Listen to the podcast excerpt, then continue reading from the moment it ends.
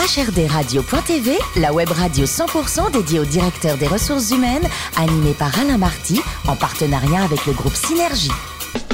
Bonjour à toutes et à tous, bienvenue à bord de HRDRadio.tv. Vous êtes plus de 12 000 directeurs des ressources humaines et dirigeants d'entreprise à nous écouter chaque semaine en podcast. Réagissez sur les réseaux sociaux, sur notre compte Twitter, HRD Radio, du bas, TV à mes côtés pour co-animer cette émission? L'excellente Sophie Sanchez, directrice générale du groupe Synergie. Bonjour Sophie. Bonjour Alain. Ainsi que Richard Fremder, rédacteur en chef adjoint de HRDRadio.tv. Bonjour Richard. Bonjour Alain. On parle de banque ou de voyage aujourd'hui ou des deux? Ah bah ça c'est l'histoire qui veut ça. On va parler d'un peu des deux finalement. Hein. Poney Express, la conquête de l'Ouest, tout ça, ça nous ramène très très loin. Mais qui d'autre que notre invité pour nous en donner les détails puisque nous recevons Anne Boussingo, DRH France, Benelux et Europe du Sud de Amex Global Business Travel. Bonjour Anne. Bonjour. Alors vous êtes parisienne de naissance, c'est assez rare pour le souligner. Et fière de l'être. Et fière de eh ben l'être, Vous êtes né dans un environnement familial très international, vous avez une maîtrise d'histoire géo et vous embrayez sur un doctorat de droit international. Et euh, vos rencontres font que vous prenez goût au service public et puis euh, suite à un concours, vous entrez à la mairie de Paris. Mhm. On est alors sous la mandature Chirac. Vous y mhm. rentrez pour faire quoi? Alors j'y rentre pour euh, m'occuper de tout ce qui était les, recrutements de la mairie de Paris, et qui étaient pourvus non pas par voie de concours, mais par voie directe, comme l'on dit. Et j'étais en charge, en particulier au cabinet du maire, euh, de m'occuper de tous les recrutements qui nous étaient transmis par l'ensemble des élus euh, de la mairie de Paris, tous bords confondus. Et, combien de personnes ça représentait à l'époque? À l'époque, la mairie de Paris, c'était 10 000, 10 000 personnes. Ah, quand même, oui, c'est important. 10 000 personnes, oui. Et trois ans plus tard, vous prenez, alors toujours au sein de la mairie, la direction du personnel d'une entreprise de droit privé au sein de la mairie. Au sein de la mairie de Paris. Vous nous expliquez là quand même. Alors effectivement, ça me paraît tout à fait euh, quelque part euh, surréaliste. En fait, c'est une entreprise de droit privé qui gérait l'ensemble des restaurants de collectivité de la mairie de Paris laquelle entreprise euh, était composée de 500 salariés et de 25 restaurants qui étaient répartis sur l'ensemble de Paris et de l'île de France, avec notamment une grande cuisine centrale située à l'hôtel de ville. Donc un milieu très syndicalisé. Et là, je suis plongée un petit peu comme euh, Obélix, je suis plongée dans la marmite de, des négociations sociales très vite, comme jeune DRH. vous entrez ensuite chez LVMH, là vous changez de monde, vous devenez DRH de Franck et Fils et du Bon Marché, vous y restez 10 ans. Euh, je crois que c'est là que vous allez gérer le fameux dossier de la, réduction du temps de travail. Oui, tout à fait. Dans le cadre de la loi de, de Robien, qui était, euh, nous avions fait le choix d'avoir une approche progressiste et, et de manière à pouvoir favoriser euh, grâce aux, euh, aux, aides que nous avions, euh, de manière à pouvoir recruter des collaborateurs en bénéficiant des allègements et de manière à avoir un service élargi en termes à la fois d'ouverture de, des heures de magasin et d'autre part, il y avait également un pôle qui est la grande épicerie de Paris que vous connaissez et qui souhaitait diversifier la qualité de ses services avec des horaires d'ouverture différents et multiplier également l'offre aussi bien en fabrication de pâtisseries et autres à la clientèle. Et grâce à cette loi de Robien, prise dans son volet offensif, cela nous a permis, à coût équivalent, de recruter euh, des ressources supplémentaires. Excellent. En 2001, vous êtes successivement pardon, DRH Europe d'une entreprise high-tech et surtout au même poste pour le groupe Newell Rubbermaid, alors mhm. euh, Parker, Waterman, Pyrex pour les mhm. marques. Euh, avant de connaître la grande distribution chez Bricostore, c'est un sacré mélange d'univers quand même. Alors c'est passionnant. Je crois que les ressources humaines, sait un petit peu, on tombe dedans, on est passionné par l'être humain parce que quelque part, quel que soit le secteur d'activité, avant tout, nous gérons euh, des femmes et des hommes. Euh, donc les problématiques après euh, en surface peuvent être un petit peu différentes, mais au cœur même de l'être humain, eh bien il y a ça, se donner du sens à ses missions, comment je me développe, comment j'évolue, quel est mon futur, et donc et le dialogue social quelque part est aussi, j'allais dire, un peu le même. C'est ce qu'on adore. Et enfin, après l'univers de la biologie aux États-Unis, vous créez toute une structure de distribution, ah quand même dans le monde entier. En 2014, mhm. vous devenez DRH France, Benelux et Europe du Sud chez American Express, la mhm. branche voyage. Il faut nous en dire un petit peu plus sur cette division vraiment historique. Elle est vraiment historique. Alors là, c'est un petit coup de cœur parce que c'est vrai que ça remonte euh, au 19e siècle où euh, notre, notre ancêtre enfin, était euh, la Wells Fargo, donc cette compagnie de, de diligence qui reliait en fait l'Est, l'Ouest américain. Et il se trouve que au cours de la Première Guerre mondiale, eh bien, il y avait beaucoup d'Américains euh, qui euh, étaient, euh, comment sur le continent et qui souhaitaient, qui se trouvaient dans une situation où ils ne pouvaient pas débloquer de fonds compte tenu des, blocus. Et de ce fait, eh bien, la Wells Fargo, qui avait ensuite mis en place des, agences, des banques bancaires, etc., a, pris, a eu l'idée de développer ce qu'on appelle les traveler checks, de manière à ce que tout étranger, tout américain en tout état de cause au départ, puisse quel que soit l'endroit du monde où il était et quelles que soient les situations, qu'elles soient conflictuelles ou non, euh, pouvoir bénéficier. C'était extrêmement novateur, quoi. Complètement novateur, c'était révolutionnaire. Et dont les travel checks ont débouché sur la carte American Express que tout le monde connaît. Eh oui, voyage et carte. Il y a une communication entre les deux d'ailleurs? Il y a une communication entre les deux puisque American Express est notre actionnaire majoritaire et nous sommes un petit peu, nous sommes des, des, sœurs jumelles, j'allais dire. Mmh. Et aujourd'hui, combien de collaborateurs sur votre zone européenne? Sur ma zone européenne, à peu près 4000 collaborateurs. 4000 personnes. Sophie? Alors, on ne peut pas parler du secteur du, voyage sans, parler de, du numérique, hein, encore une fois, et de son, de son, impact. Alors, la diligence, elle est bien loin. Hein. Absolument, c'est juste. La diligence 3.23. En ce moment, elle nous aiderait bien, mais bon. oui, c'est sûr, c'est sûr. Alors, comment, euh, comment Amex s'est adapté à, à ces évolutions? Alors, ça a été extrêmement euh, progressif parce que euh, nous avons euh, deux typologies de clients.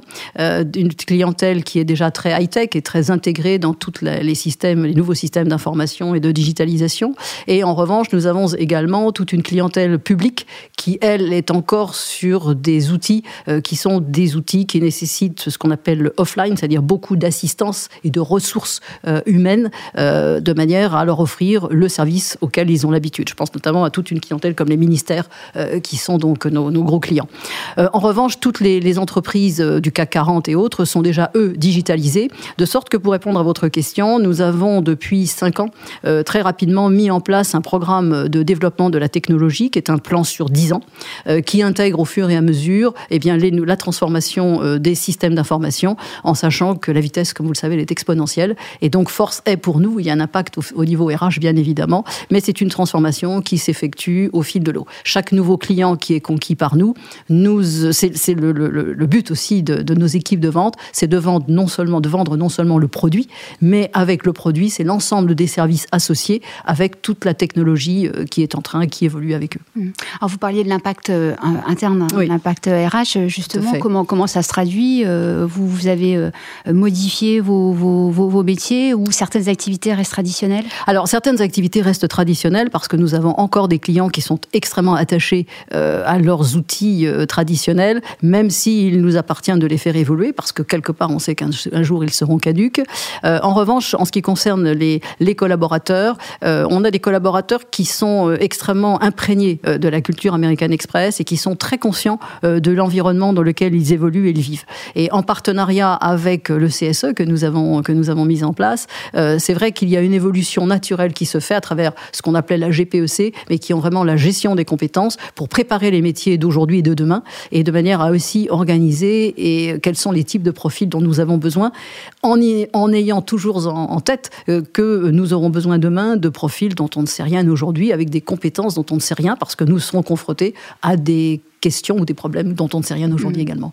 Vous avez identifié des, des, résistances, vous avez des, des, conflits, euh, des conflits de génération sur le sujet du, du numérique. Vous en avez peut-être un peu chez vos clients d'ailleurs. Oh oui, alors, alors très curieusement, moins chez nos équipes que ah chez nos clients, qui pour certains d'entre eux sont assez euh, résistants euh, effectivement à ce changement. Et je ne citerai bien évidemment pas, nos, pas ces enseignes, mais la résistance fait beaucoup plus de la part de nos clients qui ont l'habitude. Pourquoi? Parce que eux, ça suppose aussi que leur plateforme, soit ils sont sur SAP ou soit ils sont sur d'autres plateformes, il est évident que l'évolution technologique de notre entreprise a un impact direct sur leur propre système d'information. Donc quand je dis qu'ils sont résistants, il convient évidemment de, de, mitiger un petit peu mon propos, parce que bien évidemment, il y a aussi des contraintes techniques derrière, avec des contraintes d'investissement. Et le dialogue social sur ce sujet se, se, passe bien chez vous? Le dialogue social se passe bien. Euh, nous avons mis en place le CSE donc l'année dernière, et nous avons immédiatement euh, donné, impulsé un nouvel euh, nouvelle, on a transformé un petit peu le, dialogue social qui était un petit peu, euh, j'allais dire, ronronnant, euh, pour en faire quelque chose d'un peu plus dynamique et un peu plus au goût du jour, en sensibilisant notamment les partenaires sociaux, que lesquels ont la plupart du temps 20 ou 25 ans ou 30 ans d'ancienneté, pour les sensibiliser au fait que le monde bouge de façon extrêmement rapide et qu'ils sont partie prenante mmh. à l'accueil de nouvelles générations, puisque, comme j'avais l'occasion de le dire, on est quand même, c'est la première fois dans les entreprises que nous avons 4 à cinq générations qui se côtoient. Donc, euh, fondamentalement, en termes de gestion des ressources, en termes d'accueil et de discours et de dialogue, euh, pour que les, uns et les autres se comprennent, il y a tout un travail d'accompagnement euh, à faire. Vous avez une moyenne d'ancienneté de, de, La moyenne d'ancienneté est entre 18 et 20 ans d'ancienneté, ah ce qui est énorme pour une moyenne d'âge, je pense que c'est la question qui suit peut-être, est de 48 ans. D'accord. Anne, le plus beau métier du monde, c'est une question classique, hein, c'est DRH ou prof d'histoire ancienne? Alors, c'est prof d'histoire ancienne pour la satisfaction intellectuelle, mais le plus beau métier du monde, c'est DRH. Oh, la Tasmanie, vous adorez la Tasmanie J'adore la Tasmanie. J'ai eu le coup de cœur. Je suis tombée follement amoureuse de cette, de cette île. Euh, et j'avoue que je n'ai qu'une envie. Et eh bien, c'est retourner demain matin, quoi. Le plus vite possible, absolument. Et côté opéra, votre dernier coup de cœur, c'était quoi? C'était euh, la semaine, l'année dernière, Parsifal. La littérature japonaise. Oui. Parlez-nous de ça, si vous adorez. J'adore la littérature japonaise. Je suis euh, extrêmement impressionnée euh, par euh, le, des, prix Nobel de, prix Nobel de littérature, qui est Kawabata. Et j'ai découvert à travers la littérature japonaise une relation au temps qui est tout à fait intéressante. Et la deuxième chose que j'ai découverte et qui m'a passionnée, c'est le parallèle qu'il y a entre la société féodale japonaise et la société féodale européenne. Et ça, c'est assez intéressant et c'est surtout extrêmement... ça interpelle énormément intellectuellement. Bon, Anne, pour terminer, c'est la question la plus pertinente euh, de l'interview. Il paraît que côté cuisine, vous êtes champion du monde des tomates farcies. Oui, alors racontez-nous un peu, ça vient d'où ça C'est maman Alors c'est ancestral, oui, parce que j'ai une famille qui a beaucoup voyagé, qui a l'habitude de beaucoup recevoir. Et petite fille, euh, j'étais très curieuse de voir euh, ces parfums qui s'exhalaient de la cuisine, comment ça se passait. Alors comme j'observe beaucoup, euh, parce que je, reste prudente. C'est long à préparer vos tomates farcies Très long à préparer. Ah il faut du temps. Tomates farcies réussies, faites à partir de produits frais. ça se mijote et ça se cuisine, ça prend 2-3 heures. Merci beaucoup Anne, merci, également à vous, Sophie Richard. Fin de ce numéro de HRDRadio.tv. Retrouvez tout toute notre actualité sur nos comptes Twitter, LinkedIn et Facebook. On se donne rendez-vous jeudi prochain à 14h précise pour une nouvelle émission. HRD Radio.tv vous a été présenté par Alain Marty en partenariat avec le groupe Synergie.